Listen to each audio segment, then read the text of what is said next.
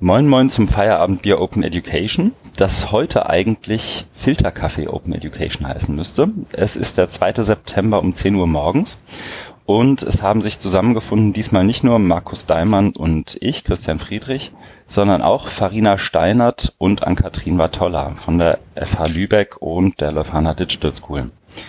Ähm, Farina, vielleicht erklärst du kurz, warum überhaupt und was der Anlass unseres Zusammentreffens ist. Mhm. Also ich bin Kollegin von Markus Daimann zum einen. Wir arbeiten ja beide am Institut für Lerndienstleistungen an der Fachhochschule Lübeck, beziehungsweise bei On Campus. Das betrachten wir eigentlich im Alltäglichen zusammen. Wir haben ja die On Campus GmbH und ähm, ja, wir beschäftigen uns schon seit 1997 mit der offenen Hochschule und haben da ein ganz besonderes Verständnis zu. Ich bin hier zuständig für den Bereich Bildungsmanagement. Da spielt Marketing eine Rolle, Produktmanagement und Vertrieb. Und ja, das erstmal als ersten Aufschlag mhm. von mir. Okay. Ann-Kathrin, willst du dich vielleicht kurz vorstellen? Ja, das mache ich sehr gerne. Ich bin Ann-Kathrin Matolla. Wie Christian gesagt hat, ähm, arbeiten wir zusammen schon seit einigen Jahren an der Leuphana Digital School.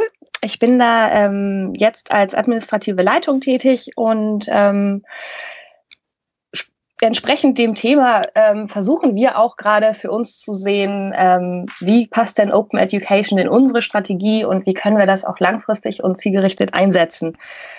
Anschließend an das, was wir bisher ähm, so getan und ausprobiert haben. Mhm. Markus, willst du vielleicht gleich noch was zum Anlass sagen, warum wir zu viert hier sind und nicht nur zu zweit wie sonst immer und morgens und nicht abends wie sonst immer?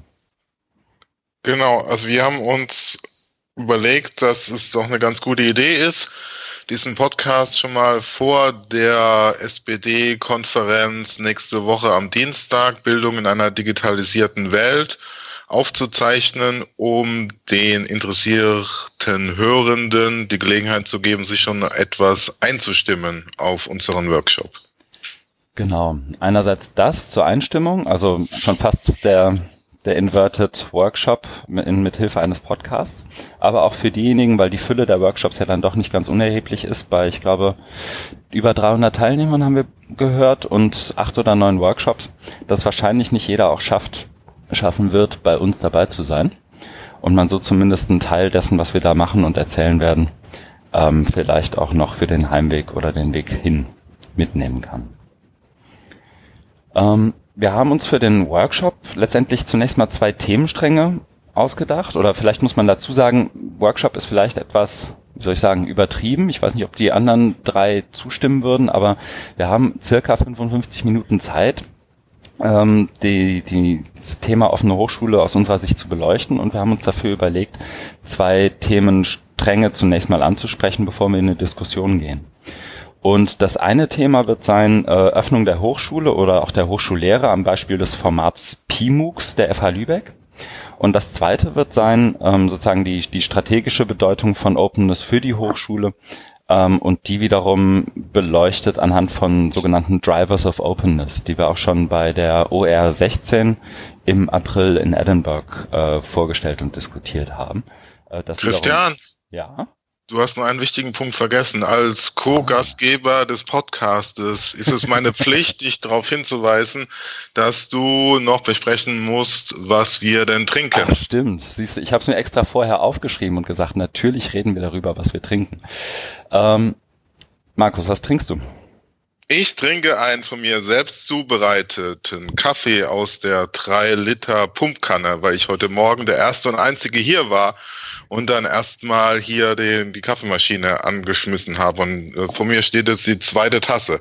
Gestern Abend war noch mein sehr geschätzter Kollege Oliver Tacke da und hat mir ein Jever Fun gegeben, das ich ähm, eigentlich trinken wollte. Nur das ist im Februar 2016 abgelaufen und das Risiko war mir jetzt etwas zu hoch, dieses Bier jetzt während der Sendung zu trinken. Erst zum Ende hin sollten sich Auswirkungen zeigen, ne? Ja, also er hat ähm, gemeint, er hat es auch getrunken und hat es ähm, überstanden, aber ich habe mich jetzt doch für den von mir selbst zubereiteten Filterkaffee entschieden. Sehr gut. Farina, bei dir steht auch was auf dem Tisch. Genau, Markus hat verschwiegen, dass wir im Normalfall hier den ganzen Tag Bier trinken. Heute Morgen nimmt er sich dann Kaffee. Also ich habe ein Vitamalz, das Original und äh, natürlich erfrischend. Soll man kalt trinken, hat nicht mehr ganz gereicht, aber ich habe es schon genossen. Sehr gut. Anki, bei dir? Ich habe auch einen Kaffee. Ich habe heute extra dafür ähm, meine Kaffeemühle angeschmissen, habe mich hingestellt und meinen Kaffee gemahlen, natürlich aus Lüneburg, Fairtrade, Bio, ähm, wie man es hier tut und habe den wunderschön in meiner French Press aufgebrüht. Die Kaffee-Nerds werden stolz auf dich. Sehr gut. Bei mir steht, ich glaube, das ist ähm, für mich persönlich vor allem am enttäuschendsten. Ich war gestern beim Arzt und darf zunächst mal keinen Kaffee mehr trinken. Deswegen ist es bei mir nun grüner Tee geworden, weil der angeblich auch wach macht. Und ich warte noch auf die entsprechende Wirkung. Oh, oh, das heißt, wenn du einschläfst zwischendurch, dann wissen wir Bescheid, wenn es ganz ruhig wird. Genau, dann drückt schnell auf Pause und wir laden einfach hoch. Okay. Lasst uns anfangen vielleicht. Markus Farina, ich weiß nicht, wie ihr euch aufgeteilt habt, aber ihr habt euch bestimmt irgendwie aufgeteilt. Ähm, über Öffnung der Hochschule am Beispiel vom PIMUG kurz was zu sagen und vielleicht ein, zwei Notizen noch mit einzubringen, die den Zuhörenden helfen können, das Thema zu umfassen. Genau, ich, wir haben uns überlegt, dass es sinnvoll sein könnte, ähm, zu diesem Thema Öffnung äh, was zu sagen, und zwar, wie wir das bei On Campus beziehungsweise an der FH Lübeck verstehen. Ähm, es geht eben nicht nur darum, so eng gefasst neue Zielgruppen zu gewinnen, die irgendwelche formalen Hürden dann mit Unterstützung überwinden, um in das bestehende System zu kommen, sondern ähm, wir sehen Öffnung bisschen anders, was sich an diesem PIMUG-Projekt auch ganz gut zeigt. Das erzählen wir gleich. Ähm, wesentlich ist, dass wir da immer im Szenario der Digitalisierung denken. Das hatte ich eingangs nicht gesagt. Verknüpft man vielleicht auch nicht immer mit Öffnung. Ähm, aber für uns ist das Internet wesentlicher Treiber, um diese Öffnung machen zu können. Und das Internet gibt uns auch entsprechende Impulse, um diese Dinge voranzutreiben. Das können wir in diesem PIMUG-Projekt sehr gut sehen. Ähm, übersetzt ist es Professional MOOC. Ähm, es geht darum, auch Berufstätigen etwas aus der Hochschule öffnend zu geben über das Netz oder im Netz. Und ja, das erstmal eingangs zu dem Thema. Mhm. Wie läuft das genau ab, Markus? Ja, das läuft so ab, dass wir mit verschiedenen ähm, Autoren oder Anbietern zusammenarbeiten und dann die Kurse entwickeln. Also ich habe jetzt selbst einen betreut zum Thema Mathematik mit Jörn Lowischach aus Bielefeld. Da war das Thema Mathe endlich verstehen, um eben Menschen außerhalb der Hochschule auch Zugang zu ähm, akademischen Inhalten zu geben und die Inhalte wurden dann aufbereitet, in Kursform gegossen und auf unsere MOOC-Plattform Moin veröffentlicht und dann Woche für Woche freigeschaltet. Mhm. Das heißt, da vor allem das, das Beispiel der, der digitalen oder der, der Online-Lehre als Beispiel für Öffnung der Hochschule ähm, zu einem Thema, das auch allgemeingültig und nach wie vor Bestand hat wie Mathematik. Genau, als zentrale oder große Hürde von vielen Studierenden oder im berufstätigen Menschen, die sich überlegen, ich könnte doch mal studieren, aber dieses, dieses Mathe, das habe ich noch nie richtig verstanden und dass man denen diese Angst nimmt oder eben so ein bisschen für Motivation sorgt, sich dann, damit auseinanderzusetzen und dann ganz gezielt in diesen Bereich zu gehen und die, die Grundlagen nochmal zu, zu erarbeiten. Mhm. Kann ich da ergänzend was zu sagen? Klar. genau. Also ich, äh, das ist ein ganz wichtiger Punkt, den Markus hier anspricht, dass wir da eine sehr starke Motivvielfalt ähm, haben und das wollen wir eigentlich eingangs auch gar nicht eingrenzen. Ähm, ist es jetzt irgendwie die Angst vor Mathematik oder ist es, weil ich immer mal jetzt was nicht verstanden habe und möchte mir das jetzt nochmal neu erarbeiten? Also diese Motivvielfalt lassen wir in diesen Formaten ähm, zu. Und das ist ein besonderes Charakteristikum. Und äh, viele dieser Dinge erfährt man dann auch erst, wenn man so einen Massive Open Online Kurs erstmal durchgeführt hat mit vielen Menschen. Da kann man viele Thesen zugrunde legen, aber wir haben uns genau davon frei gemacht und haben gesagt, ähm, wir gucken uns mal an, was da eigentlich passiert, wenn wir Dinge außerhalb der Hochschule anbieten. Mhm. Das heißt, ihr bietet einen Kurs an und öffnet den ganz explizit ich sag mal, für den interessierten Schüler, für die äh, Studentin, die mal ein paar Sachen nachholen möchte oder auch für den Professional, der irgendwie nach zehn Jahren nach dem Studium mal ein paar Sachen auffrischen möchte. Ähm, das erste, also ich, ich finde find die, die Idee ist ja zunächst mal, liegt glaube ich auf der Hand, gerade wenn es um Online-Lehre geht, die mich die Gefahr, die glaube ich viele dabei sehen könnten oder sehen würden, wäre wahrscheinlich die, ob dann nicht die äh, wenn ich keine Learning Objectives definiere oder wenn, wenn ich äh, für die einzelnen Zielgruppen einzelne Learning Objectives definieren würde, ob es dann nicht ein, ein bisschen schwammig wird, im, im, wie, der, wie der Kurs im Allgemeinen daherkommt. Ist das eure Erfahrung oder ist eher das Gegenteil der Fall? Wie, wie meinst du das jetzt genau mit Learning Objectives? Also, also der Kurs hat mhm. schon eine Struktur. Also mhm. wir haben, wenn wir jetzt mal bei dem Beispiel Mathe bleiben, dann haben wir das über vier Wochen gemacht und jeweils mit mehreren Lektionen und im Kern steht nicht das Einpauken von Mathe, sondern das konkrete Üben. Mhm. Und deswegen mal Aufgaben mit unterschiedlichem Schwierigkeitsgrad, leicht, mittel, schwer angeboten und ergänzen dazu Grundlagenvideos und Skripte. Hm.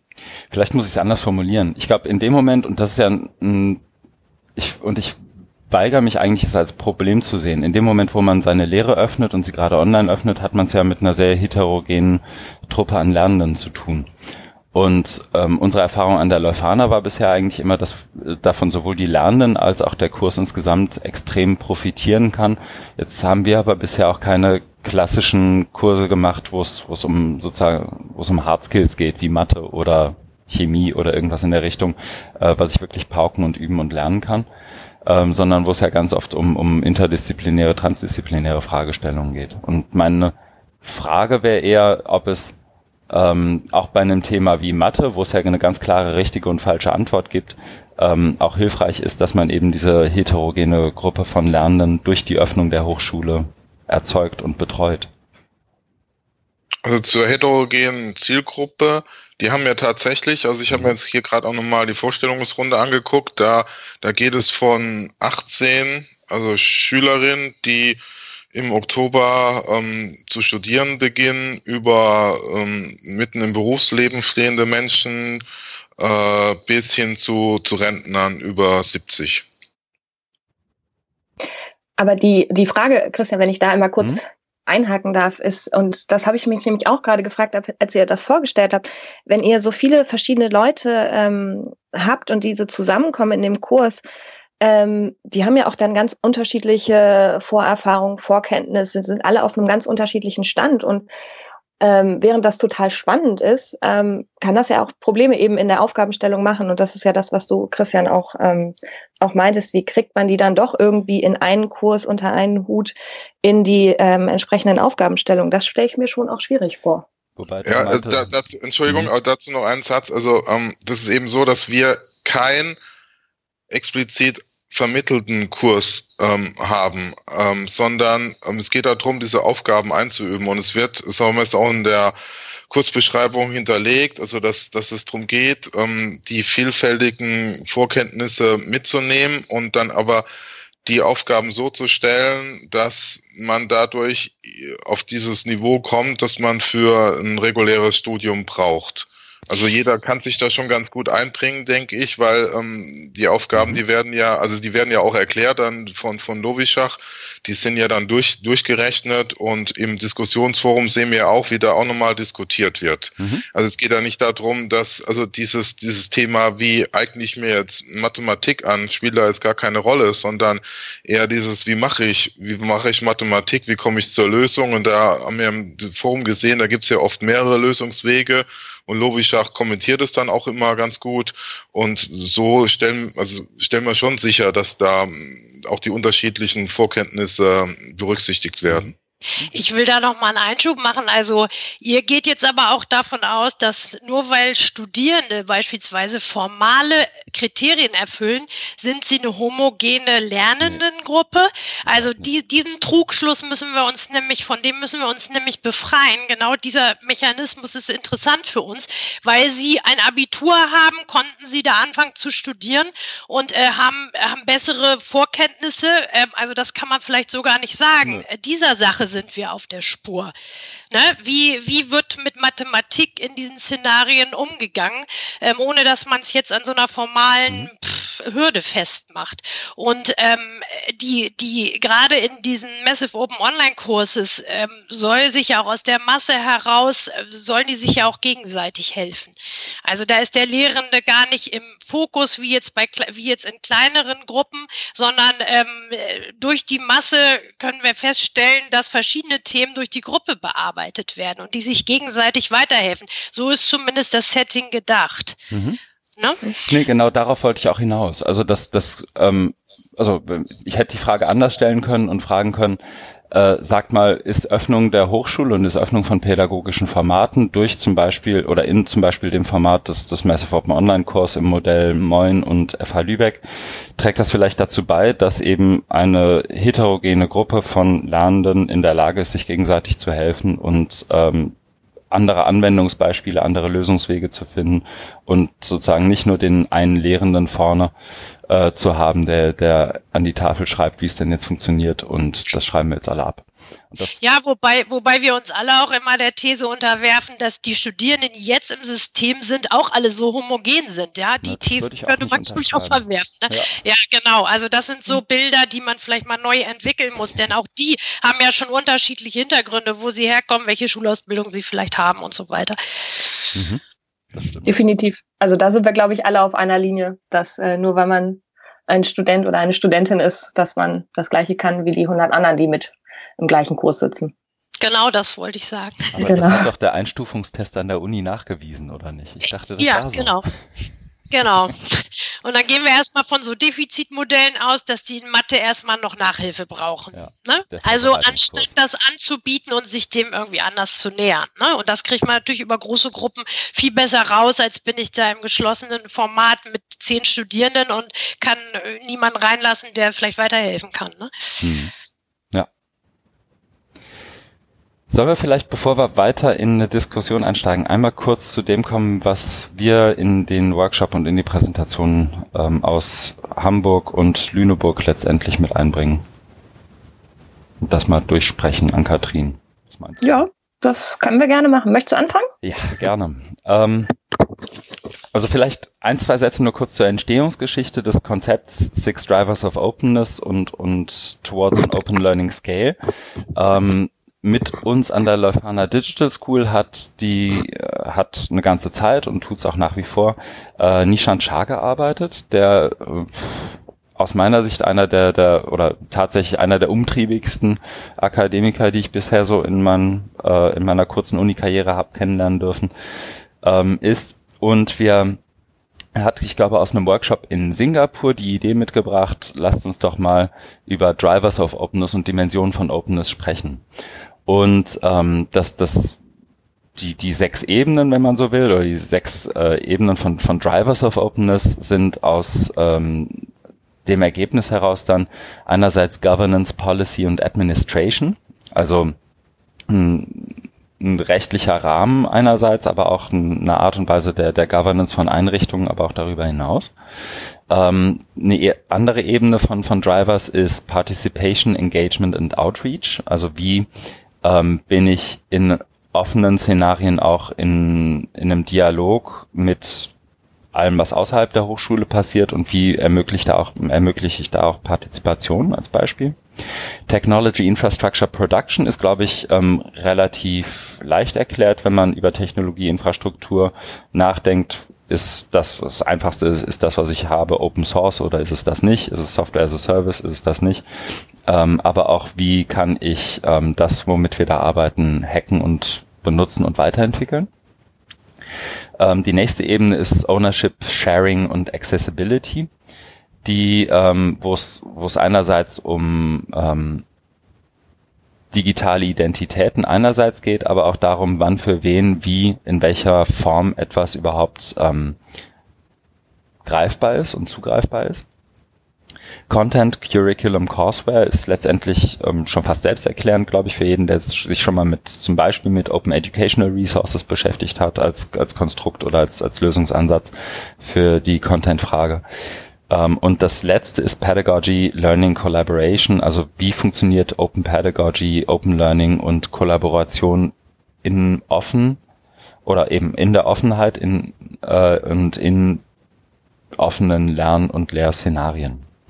Und ich würde ganz, weil ich mein Gefühl ist, dass, äh, oder andersrum, weil ich weder den Podcast noch den Workshop überfrachten möchte, würde ich vorschlagen, dass wir uns mal zumindest drei von diesen Six Drivers kurz annähern, indem wir ein Beispiel dafür geben. Ja, darf ich da einmal kurz vorher einhaken? Ne? Und zwar, ähm, weil du die Entstehungsgeschichte von diesen Drivers so schön ähm, beschrieben hast, wollte ich da einmal noch sagen, was wir auch damit versucht haben, ist ja zu sagen, oder, oder den Hochschulen auch die Angst zu nehmen, dieses offen ist was Schlechtes und es muss entweder ist es gar nicht offen oder es ist 100% offen und es gibt nichts dazwischen. Dass eben quasi diese Drivers und diese Skala auch dazu dienen, zu gucken, man kann ja auch granular vorgehen. Man muss nicht alles komplett öffnen. Man kann auch schrittweise sich daran tasten. Ähm, und es ist nicht so ein All or Nothing ähm, mhm. Geschichte, die man hier hat. Ähm, das finde ich ist, ist da nochmal ganz wichtig. Das wollte ich noch einmal kurz sagen, bevor wir in die Beispiele gehen. Genau. Also der, der Narrativ, der dahinter lag und auch bei der Workshop-Moderation letztendlich immer dahinter lag, war ähm, Open versus Closedness bringt uns nicht wirklich weiter, weil es eben genau dieses Binäre, das du ansprichst, nicht, nicht wirklich gibt. Aber es gibt eben ähm, äh, Scales of Grey und es gibt äh, den Graustufen dazwischen, an, auf denen man sich ähm, granular oder in großen Schritten, wie auch immer man möchte, ähm, in Richtung Openness ähm, entwickeln und bewegen kann. Und das ähm, erste Beispiel, Governance Policy Administration, ist ein sehr prominentes, glaube ich, zumindest im englischsprachigen Kontext sehr prominentes, aber auch hierzulande, glaube ich, bekannt. Und zwar das von Aaron Swartz, ähm, der am MIT ähm, letztendlich mit relativ einfachen Mitteln ähm, gelebten Open Access betrieben hat und, und ähm, geschütztes Material von der digitalen Bibliothek ins Netz gestellt hat. Ähm, und letztendlich die weder Governance noch Policy noch Administrationslebende des MIT überhaupt dafür gewappnet war, damit in irgendeiner Art und Weise umzugehen.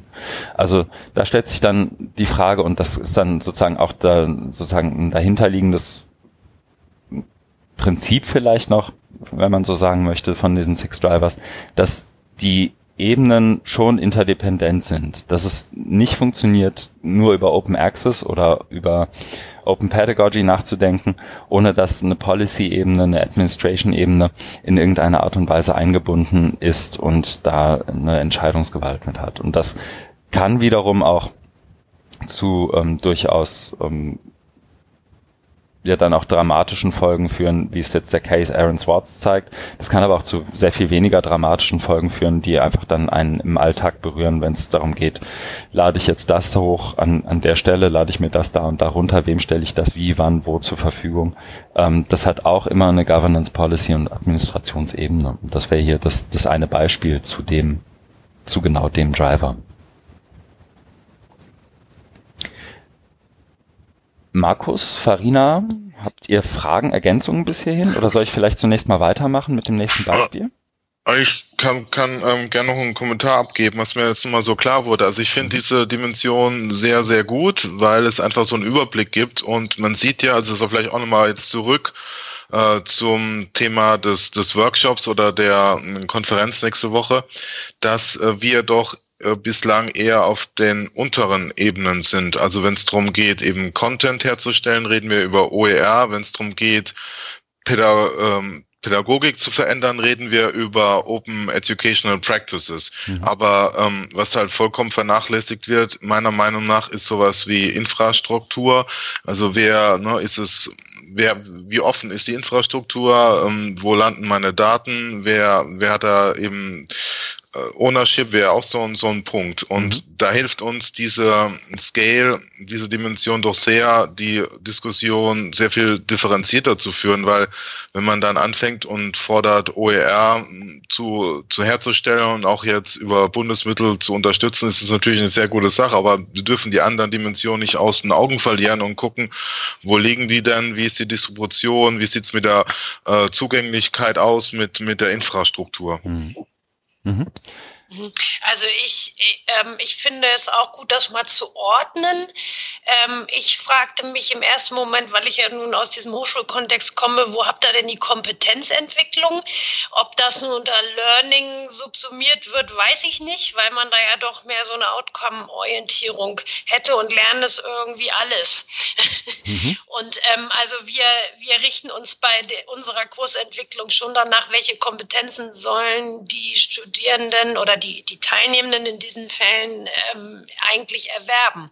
Mhm. Und äh, ist das jetzt dann in einem offenen Prozess oder ähm, bewegt man sich da irgendwie in geschlossenen Szenarien? Also darüber muss ich nochmal nachdenken. Das ja. fehlte mir im ersten Moment, ist aber sehr starker Hochschulbezug.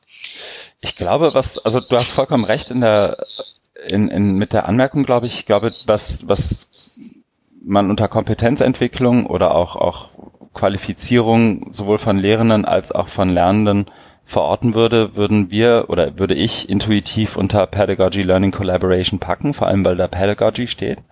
Mhm. Ähm, weil die oder andersrum, die Six Drivers sind jetzt nicht gedacht als guckt mal, so geht offene Hochschullehre, sondern die sind tatsächlich gedacht als guckt mal, so könnte offene Hochschulstrategie oder die Bewertung einer offenen Hochschulstrategie funktionieren.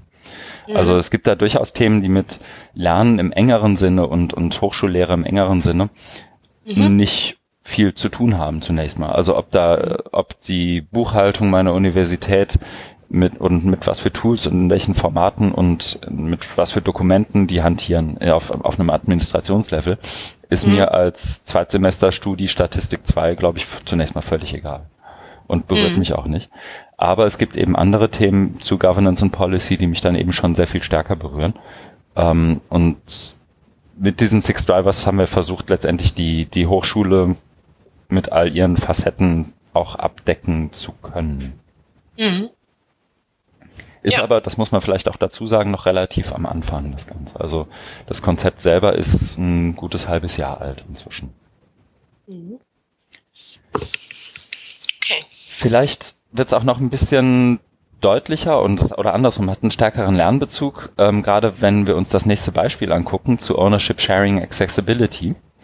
Ähm, jetzt habe ich ja sowohl an der TU als auch an der Leuphana das ein oder andere Online-Lehrformat schon mal mitgemacht und was da tatsächlich einer oder was, was tatsächlich auch in Bezug auf Ownership Sharing Accessibility ein großer Unterschied war, bisher zumindest, ist, dass wir ähm, an der Leuphana zwar einerseits, wie ich nach wie vor glaube, ein ganz spannendes didaktisches Modell für Online-Lehre entwickelt haben und das auch fortführen. Andererseits aber tatsächlich ein Problem haben, was Ownership und Accessibility angeht. Also da kann man ganz offen sagen, wir arbeiten ja mit, ähm, mit einem Software-as-a-Service-Provider, der ähm, für zumindest für unsere großen Online-Kurse mit einem Software-as-a-Service-Provider, der letztendlich die, die Lernumgebung lizenziert. Die Teilnehmenden registrieren sich da und, und machen den Kurs letztendlich ähm, nach Zertifikatsvergabe und vielleicht noch drei, vier Wochen Schonfrist später äh, ziehen wir oder sind wir letztendlich irgendwann gezwungen, den Stecker zu ziehen.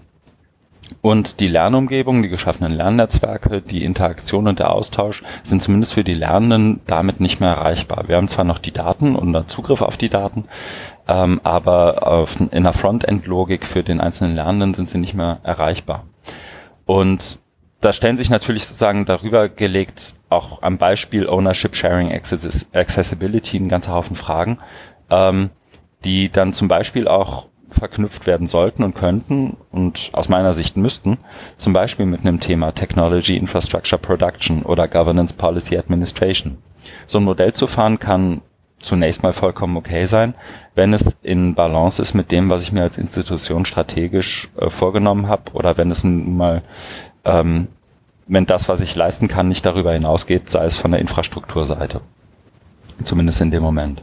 Aber das vielleicht auch ein ganz gutes Beispiel, so hoffe ich. Das zeigt nochmal, wie die verschiedenen Ebenen dieser Six Drivers auch miteinander interagieren und verknüpft sind. Das letzte Beispiel und dann höre ich auch schon auf. Ich habe das Gefühl, wir sind zu viert im Podcast und äh, mein Redeanteil geht ins Unermessliche. Ähm, ist Pedagogy, Learning und Collaboration.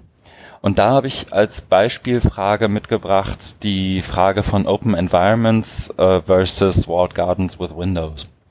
Und da stellt sich, aus meiner Sicht, stellen sich da verschiedene Fragen, aber zum, eine der Kernfragen, die mich auch nach wie vor beschäftigt, ähm, sowohl persönlich als auch in meinen Rollen an den verschiedenen Einrichtungen ist, ähm, wenn wir über Open Pedagogy und Open Learning und Kollaboration reden, nehmen wir damit nicht ähm, den Lernenden auch ein Stück weit das weg, was Lernen eigentlich ausmacht, nämlich den, den, den Raum zu geben für die dümmste aller dummen Fragen, die ich aber trotzdem stellen kann, weil ich in einem Safe Space bin, weil ich nicht in out in the open bin und meine Frage direkt von 2000 Leuten gesehen werden kann.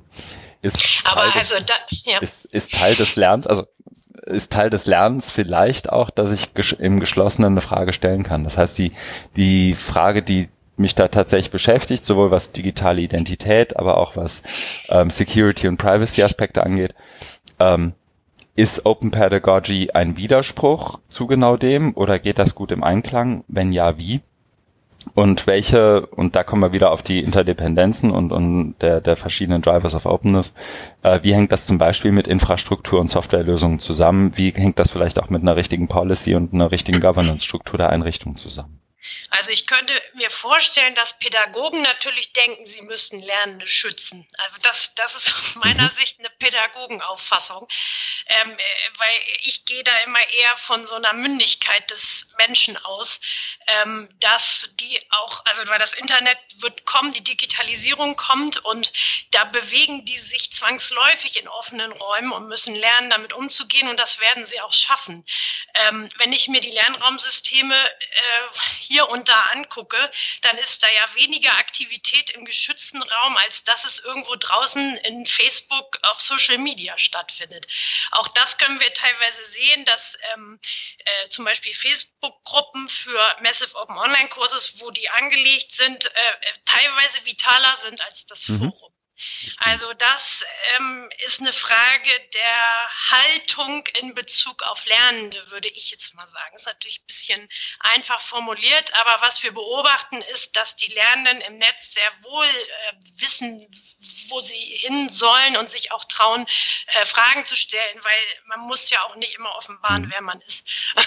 Das, also gibt es ja verschiedene Möglichkeiten. Ne? Ich, ich sehe deinen Punkt. Ich glaube, das ist einerseits extrem themenabhängig äh, auf der einen Seite, auf der anderen Seite hat das aber auch einen ganz starken Drall in Bezug auf ähm, Digital und äh, Media Literacy. Und das, das eine ist, ähm, ich glaube, wenn ich eine doofe Frage zu Mathe stelle online, dann reißt mir keiner den Kopf ab. Es gibt aber durchaus Kollegen, mit denen wir auch zusammenarbeiten, die zu durchaus sensibleren Themen ähm, Online-Kurse und Online-Angebote anbieten, wo es dann tatsächlich in, in einzelne Persönlichkeitsrechte und auch ähm, teilweise recht emotionale Themen geht. Ich glaube, da ist das nochmal ein etwas ein einfach ganz anderes gelagerte Frage dann auch vor dem Kontext.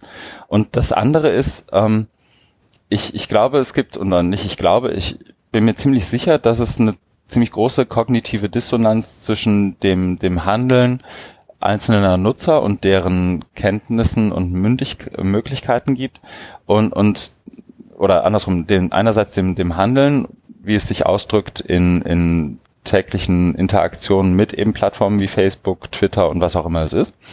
Und äh, der, dem tatsächlichen Wissen darüber, ähm, wie sicher und wie durchleuchtet und transparent ich auf solchen, in solchen Umgebungen tatsächlich bin.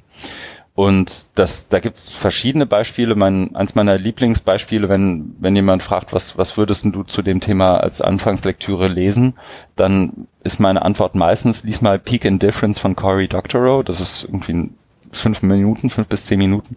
Und da spricht er letztendlich genau davon, wie sich so, wie sich einerseits die Wahrnehmung der, der Nutzer ähm, oder das, das Bewusstsein der Nutzer oder das Wissen der Nutzer vielmehr über verschiedene Methoden der, der wie Privacy und Surveillance letztendlich funktionieren, ähm, da durchaus bewusst sind, andererseits sich das aber in dem Handeln der einzelnen Nutzer noch nicht äußert.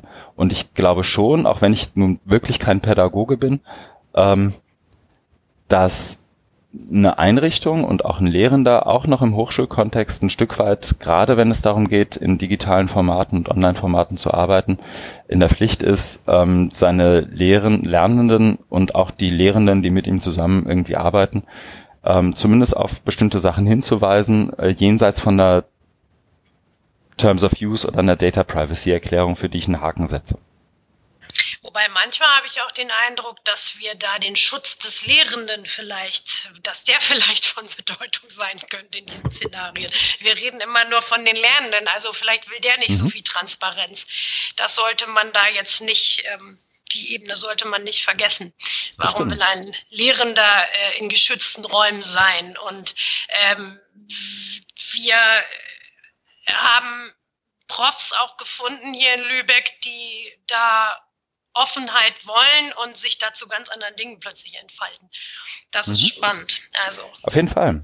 Ähm, und ich glaube aber trotzdem, dass auch Lehrende in Teilen zumindest schutzbedürftig sind. Wenn sie sich, oder wenn ich mir angucke, wie manche Lehrende sich online bewegen, dann denke ich mir schon, Mensch, das ist aber schon was, was äh, Digital Literacy und, und was, ähm, also ganz plumpes Beispiel. Ich habe neulich einen Workshop gegeben und da hat jemand versucht, eine PowerPoint-Datei in ein Etherpad einzufügen und hat mich gefragt, warum das nicht geht.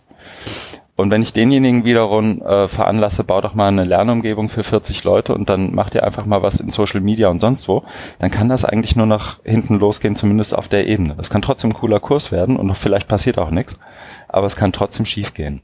Und da, glaube ich, hat schon eine Einrichtung oder auch eine, ein Kompetenzzentrum, wie es ja nun mal mit On Campus oder vielleicht auch der Digi-School in Lüneburg besteht, glaube ich, auch ein Stück weit eine Pflicht vielleicht nicht, aber schon äh, die, die, das Mandat da aufzuklären. Und ich meine das auch nicht im Sinne von, lass uns jetzt alles wieder einsperren, sondern lass uns gezielt drüber nachdenken, wann macht Offenheit, wann macht Geschlossenheit Sinn. Und dazwischen gibt es einen ganzen Haufen Graustufen. Ich genau, also ja, Anki, ja, sag du mal was. Nee, ähm, sprich du. Okay, ich, ich würde tatsächlich noch eine Ebene höher anfangen, und zwar beim Mindset. Weil ich glaube, da in dem ganzen Thema, in, das, in dem wir uns hier bewegen, ist es jetzt Offenheit der Hochschule, ist es Digitalisierung von Hochschullehre etc., ist das Mindset das Entscheidende, was sich noch nicht so geändert hat. Und das, glaube ich, hat Auswirkungen eben auch auf die Art, wie sich im Netz bewegt wird. Ähm, also ich sehe immer so eine, dass wir so zwischen den Polen, dass äh, Internet ist ein, ist ein freier Raum, ich kann machen, was ich will, ich kann sagen, was ich will, zu ähm, man sieht alles, wir sind total transparent, es kann alles nachverfolgt werden. Und da ist, glaube ich, eine gewisse Unsicherheit da. Und da muss man eben Mindset schaffen, wie gehe ich damit sensibel um? Eben wie du gesagt hast, Christian, ähm, Stichwort Digital Literacy. Also wie kann ich damit umgehen? Ähm, braucht es ein Etikett? Ähm, muss das von Lehrenden vorgegeben werden? Wer schafft die? Ähm, sind das dann wirklich die, die Hochschulen? Sind das die Lehrenden für die einzelnen Kurse? Und ich glaube, dass man da auch anfangen muss und dass es dann gar nicht so eine Frage ist, wo macht offen Sinn, wo macht geschlossen Sinn, sondern eben, dass wir, dass wir versuchen müssen, diesen, diesen Change im Mindset, das kann man bestimmt auch auf Deutsch sagen, ich kann es gerade nicht, ähm, hinzukriegen, dass man eben sagt, das Internet, ähm, das, es kann helfen und es ist auch ein, es ist ein Raum, in dem ich mich bewege und da gibt es vielleicht andere Regeln, als es ähm, im, im Hörsaal die Regeln sind. Und das eben diesen, diesen Change-Prozess auch anzustoßen, ich glaube, das ist quasi der Kern und da müssen wir anfangen, bevor ähm, wir gucken, wie weit öffnen wir es. Weil das ist also, ähm, es gibt sicher Leute, die, die sind da schon fit und wissen auch, wie sie sich bewegen, wo sie sich bewegen, was kann man sagen, aber es gibt eben auch diejenigen, die vergessen, dass hinter einem Avatar auch ein richtiger Mensch sitzt, ähm, der eben auch auf das reagiert, was ich, was ich ihm schreibe ähm, und, und wie ich, wie ich mit ihm ähm, online interagiere. Macht das Sinn? Also ich würde, äh, wenn ich da gleich mal drauf ja. entgegnen äh, darf, also ich würde tatsächlich da nochmal ähm, das eher zurückfahren, weil mir ist es jetzt ein Stück weit zu normativ, wenn du da von diesem Change-Prozess sprichst. Also wer bestimmt, wohin dieser Change gehen soll oder wie viel Change muss es, darf es, kann, soll es sein, sondern ich würde einfach nochmal zurückgehen und ähm, worüber wir vorhin gesprochen haben, über die Mediennutzungsgewohnheiten von Lehrenden und Lernenden und dann ähm, ist ja eben, haben wir ja die Drivers of Openness. Und wenn man das alles mal zusammenbringt, dann haben wir ja, denke ich, ein sehr spannendes äh, Verhältnis von ganz vielen Komponenten. Und wenn man das so nach dem Lego, und das Schöne daran ist, man kann das so nach dem Lego-Prinzip zusammentun. Und dann kommen natürlich auch Dinge wie ähm, noch dazu, wie was Christian gemeint hat, Mandat der Hochschule oder der Lehrenden dafür zu sorgen, dass man sich im äh, öffentlichen Raum nicht blamiert. Äh, und da kann man ja eben aus diesen verschiedenen Komponenten, also zu gucken, welche ähm, Digital Literacy haben meine Studierenden, wie sieht die Mediennutzungskompetenz oder die Mediennutzungsgewohnheiten aus, was will ich als Hochschule überhaupt, ne? was ist mein, meine Mission, was ist meine Vision von Offenheit. Und dann ist es, ähm, denke ich, sehr, sehr vielfältig und auch viel differenzierter, als wenn man jetzt so allgemein brachial von einem Change-Prozess und dann auch noch im Mindset that äh, spricht. Also es soll jetzt kein persönlicher Angriff sein, aber mir klingt es so ein bisschen stark nach Jürgen Handke im Moment, wenn es dann heißt, wir müssen die die Macher und die Nichtmacher unterscheiden und die Macher dann noch zu Fitmachern machen, dann hat für mich das immer so eine hohe Normativität und da frage ich mich immer, wer begründet das, ähm, wer legt es fest, ähm, wo der Change hingehen soll oder was ist der, der Endzustand? Gibt es da überhaupt eins? Und ich würde jetzt einfach mal das Ganze rausnehmen und gucken, was haben wir denn für Möglichkeiten und dann äh, eben so verschiedene Settings zu unterscheiden. Markus, aber dazu muss man sehen, ähm, dass die Hochschulen da schon jetzt einem Wettbewerb auch ausgesetzt sind und sich strategisch in gewisser Weise positionieren sollen. Und da kannst du natürlich nicht immer alles offen lassen. Ähm, äh, da ist es schon auch erwünscht und erlaubt, dass man irgendeine Vision formuliert. Die kann in diesem Fall Offenheit sein und dann hast du nun mal eine Norm für dich festgelegt, wo du hin willst. Also ich, ich verstehe dieses Konstrukt jetzt aus Lüneburg so, dass, dass das für die Hochschulentwicklung eine Rolle spielen kann. Oder habe ich richtig verstanden? Es geht ja hier nicht um nur Offenheit, was die Gesellschaft denken und machen könnte. Da würde ich auch vorsichtig sein mit Normen. Aber ich habe hier jetzt gleich so den organisationalen Aspekt gesehen. Und, und die, die Vorteile dieser Klassifizierung sind, dass du die Punkte erkennst, an denen du die Offenheit noch weiter vorantreiben kannst. Und das finde ich sehr genial. Also äh, wir haben zum Beispiel im Bereich Governance fallen mir noch ganz viele Dinge ein, an die ich noch nicht gedacht hatte vorher. Mhm. Also weil es jetzt mal fokussiert ist nach Themen. Ne? Das ist ja nur eine sehr breite Fülle, wenn du strategisch da Räder bewegen willst. Und ähm, äh, wenn du jetzt von diesen Lehr-Lernszenarien ausgehst, das ist ja nur die kleinste Ebene oder ein, ein Teil davon. Und von daher finde ich das schon gut, so organisational weiterzudenken für eine Hochschule. Äh, da standen wir ja jetzt auch. Auch im Bereich des Workshops müssen wir ja in diese Richtung argumentieren. Es geht ja nicht um gesellschaftliche Veränderung über alles, ne? zumindest nicht im Workshop. Ist auch ein spannendes Thema. Nee, genau, also die Hochschule ist, ist, ist genau der Ansatz und ich stimme dir auch vollkommen zu, Farina. Aber man sieht ja auch, dass es, ähm, das hat man bei den, bei den MOOCs auch gesehen in den USA, dass ähm, wenn jetzt eine Hochschule vorangeht, also die Hochschulleitung vorangeht, dass es dann ähm, Widerstände gibt. Also es gibt einen ganz berühmten Fall, wo an einer, ich habe den Namen jetzt vergessen, aber an einer Uni sollte ein MOOC von einem äh, Star-Professor aus der Philosophie zum Thema Gerechtigkeit, ähm, Justice X, eingesetzt werden. Hat dann das Philosophie-Department einen ähm, offenen Brief geschrieben. Also es war ja der Professor, dieser Star-Professor war eben nicht von der Uni, wo es eingesetzt werden sollte. Und die haben dann einen offenen Protestbrief verfasst, wo es hieß, äh, wir we don't want your MOOC hier, ne? weil wir sind ja selber denkende Philosophen und ähm, genau, also da das ist ja das Spannende dran. Also wenn dann eben ähm, eine Hochschulleitung da vorangeht und sagt, das ist jetzt unser Verständnis, dass man dann eben auch die Lehrenden und Lernenden mitbedenken muss und da kann es eben zu, zu Widerständen kommen. Stimmt, und die können ja auch durchaus oder andersrum, die, die Motivation der, der Widerstände kann ja auch durchaus vielfältig sein. Ne? Das kann ein Besitz, aus einer Besitzstandswahrung herauskommen, das kann aus einer Angst herauskommen, sich nicht offen präsentieren zu wollen. Ähm, das kann völlig verschiedene Motivationen haben. Und die, das, das, die Idee der Six Drivers of Openness ist eben tatsächlich auch zu, einen Weg zu finden, wie man dem methodisch und halbwegs nüchtern begegnen kann und sagen kann, okay, dann lassen wir jetzt auf der Ebene das und das nochmal raus, aber hier könnten wir vielleicht schon das und das tun. Und ähm, bewegen uns so sozusagen auch strategisch und mit, mit Zielen auf verschiedenen Ebenen voran. Ich würde vorschlagen, wenn, oder ich habe gerade noch. Ich wollte einmal noch, ja. genau, ich habe eingehakt, ich wollte noch einmal was zu Markus sagen. Ähm, ich wollte damit nicht sagen, dass ich mich irgendwie auf den Podest stelle, mit dem Hammer einmal draufhaue und sage, so machen wir's. Äh, wenn das so rübergekommen ist, das meinte ich nicht, äh, sondern eher so ein Sensibilisierungsprozess. Ähm, eben wie, wie kann ich das ähm, wie, wie bewege ich mich und wie kann ich das dann auch gerade für mein eigenes Lernen einsetzen? Weil natürlich, weißt du, um mal die Klischeekiste rauszupacken, jeder kann googeln, landet bei Wikipedia und weiß dann irgendwas. Kann das vielleicht noch irgendwie übertragen und dann hat er was gelernt. Dass das nicht so funktioniert, das ist uns ja allen klar. Ähm, aber eben dieser Sensibilisierungsprozess und der Change-Prozess nicht von oben raufgedrückt und reingepresst, sondern ähm, intrinsischer. Und dass das natürlich nichts ist, was wir irgendwie, das du mit Policy Papern und so, kannst du es versuchen, aber dass das natürlich was ist, das ist ein, ist ein Wandel, ein innerer Wandel. So, das, das wollte ich. Okay, dann vielleicht sollten wir dann besser von Reflexionsprozess schreiben. so wie ich, genau, so wie ich, so wie ich dich jetzt verstehe, geht es darum, dass jeder sich, ähm, und das würde ich natürlich auch zu 100 Prozent unterschreiben, dass jeder sich immer äh, hinterfragen sollte. Mhm. Genau, wie man es ja auch im, ich sage jetzt mal, im analogen, in der analogen Interaktion tut. Eben, ähm, wenn wir jetzt uns unterhalten, natürlich reflektiert man sich selber, überprüft sich, ist irgendwie, hat gewisse Normen, wie interagieren wir, wie lernen wir zusammen oder, oder ähnliches. Und dass, dass das natürlich im digitalen Raum ein bisschen anders aussieht, ähm, das ist eben der, der Change-Prozess.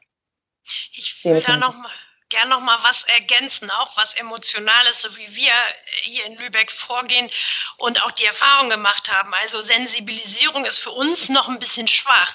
Also wir versuchen und, und leben das auch, die, die, die Menschen, die mit uns arbeiten, und andere zu begeistern für dieses Thema Offenheit durch Digitalisierung. Und ich will da ein Beispiel nennen, auch aus diesem ähm, Projekt PIMUC haben wir mit einem Professor zusammengearbeitet und einen Netzwerksicherheit Massive Open Online Kurs entwickelt. Und da ging es auch darum, wie kriegen wir jetzt Teilnehmende. Und äh, von einem Studi wurde ihm der Tipp zugespielt, man könnte ja einen bestimmten Influencer auf YouTube mal kontaktieren. Der hat äh, 300.000 Abonnenten und ähm, es war für diesen Professor erstmal, also musste erstmal analysieren für sich, äh, kann er eigentlich solche Wege gehen. In diesem ähm, YouTube-Kanal stand auch kein richtiges Impressum, also man bewegte sich da so in einem Graubereich und ähm, äh, dadurch, dass wir, sagen wir, ihm schmackhaft gemacht haben, dass viele Teilnehmende uns sehr viel bringen und dass das ja echt ein cooler Erfolg wäre, da jetzt mal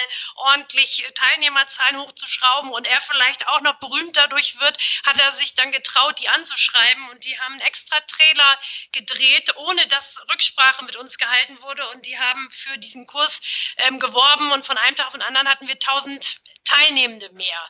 Und ähm, äh, daraufhin war die, also die Erfahrung für diesen Professor mit diesen Mechanismen, die war so positiv, dass er daraufhin jetzt weiterarbeitet in die Richtung. Mhm. Also da, wir gehen da mit, mit, sagen wir, mit Begeisterung voran und sagen, musst du keine Angst haben, wir gucken mal, was bei rauskommt und äh, sollte es Probleme geben, lösen wir die schon irgendwie. Aber wir wollen auch die positiven Effekte auch mal erleben.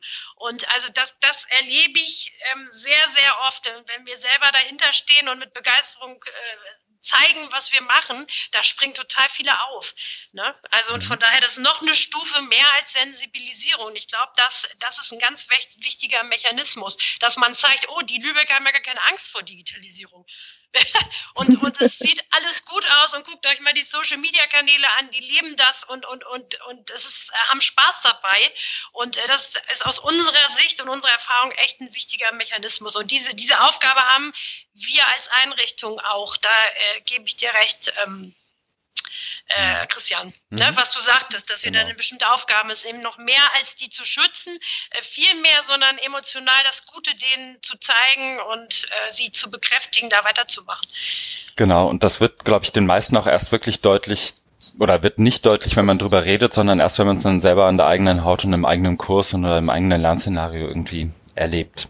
Genau ich so würde an der Stelle gerne, wenn das für euch okay ist, zumindest auf den Stop-Button in meinem Recorder drücken. Wir sind jetzt bei 48, 49 Minuten. Wir sehen uns ja alle am Dienstag, den 6.9. nochmal bei der, bei dem Workshop und der Tagung selbst. Ähm, ich bedanke mich sehr bei euch allen. Ich glaube, die Diskussion hat schon mal ganz gut eingeleitet, was äh, Workshop-Teilnehmende am Dienstag dann tatsächlich auch von uns Vieren erwarten können. Ähm, wenn ihr keine weiteren Ergänzungen bis dahin habt, würde ich euch nur noch bitten, einmal schnell Tschüss zu rufen und bis zum 6.9. Ja, vielen Dank. Hat Spaß gemacht und ich freue mich ganz toll auf den Workshop. Jetzt noch mehr als vorher sowieso. Ja, Markus, Ankatrin, Farina, wir sehen uns am Dienstag. Vielen Dank euch. Bis dahin. Danke dir auch. Tschüss. Tschüss.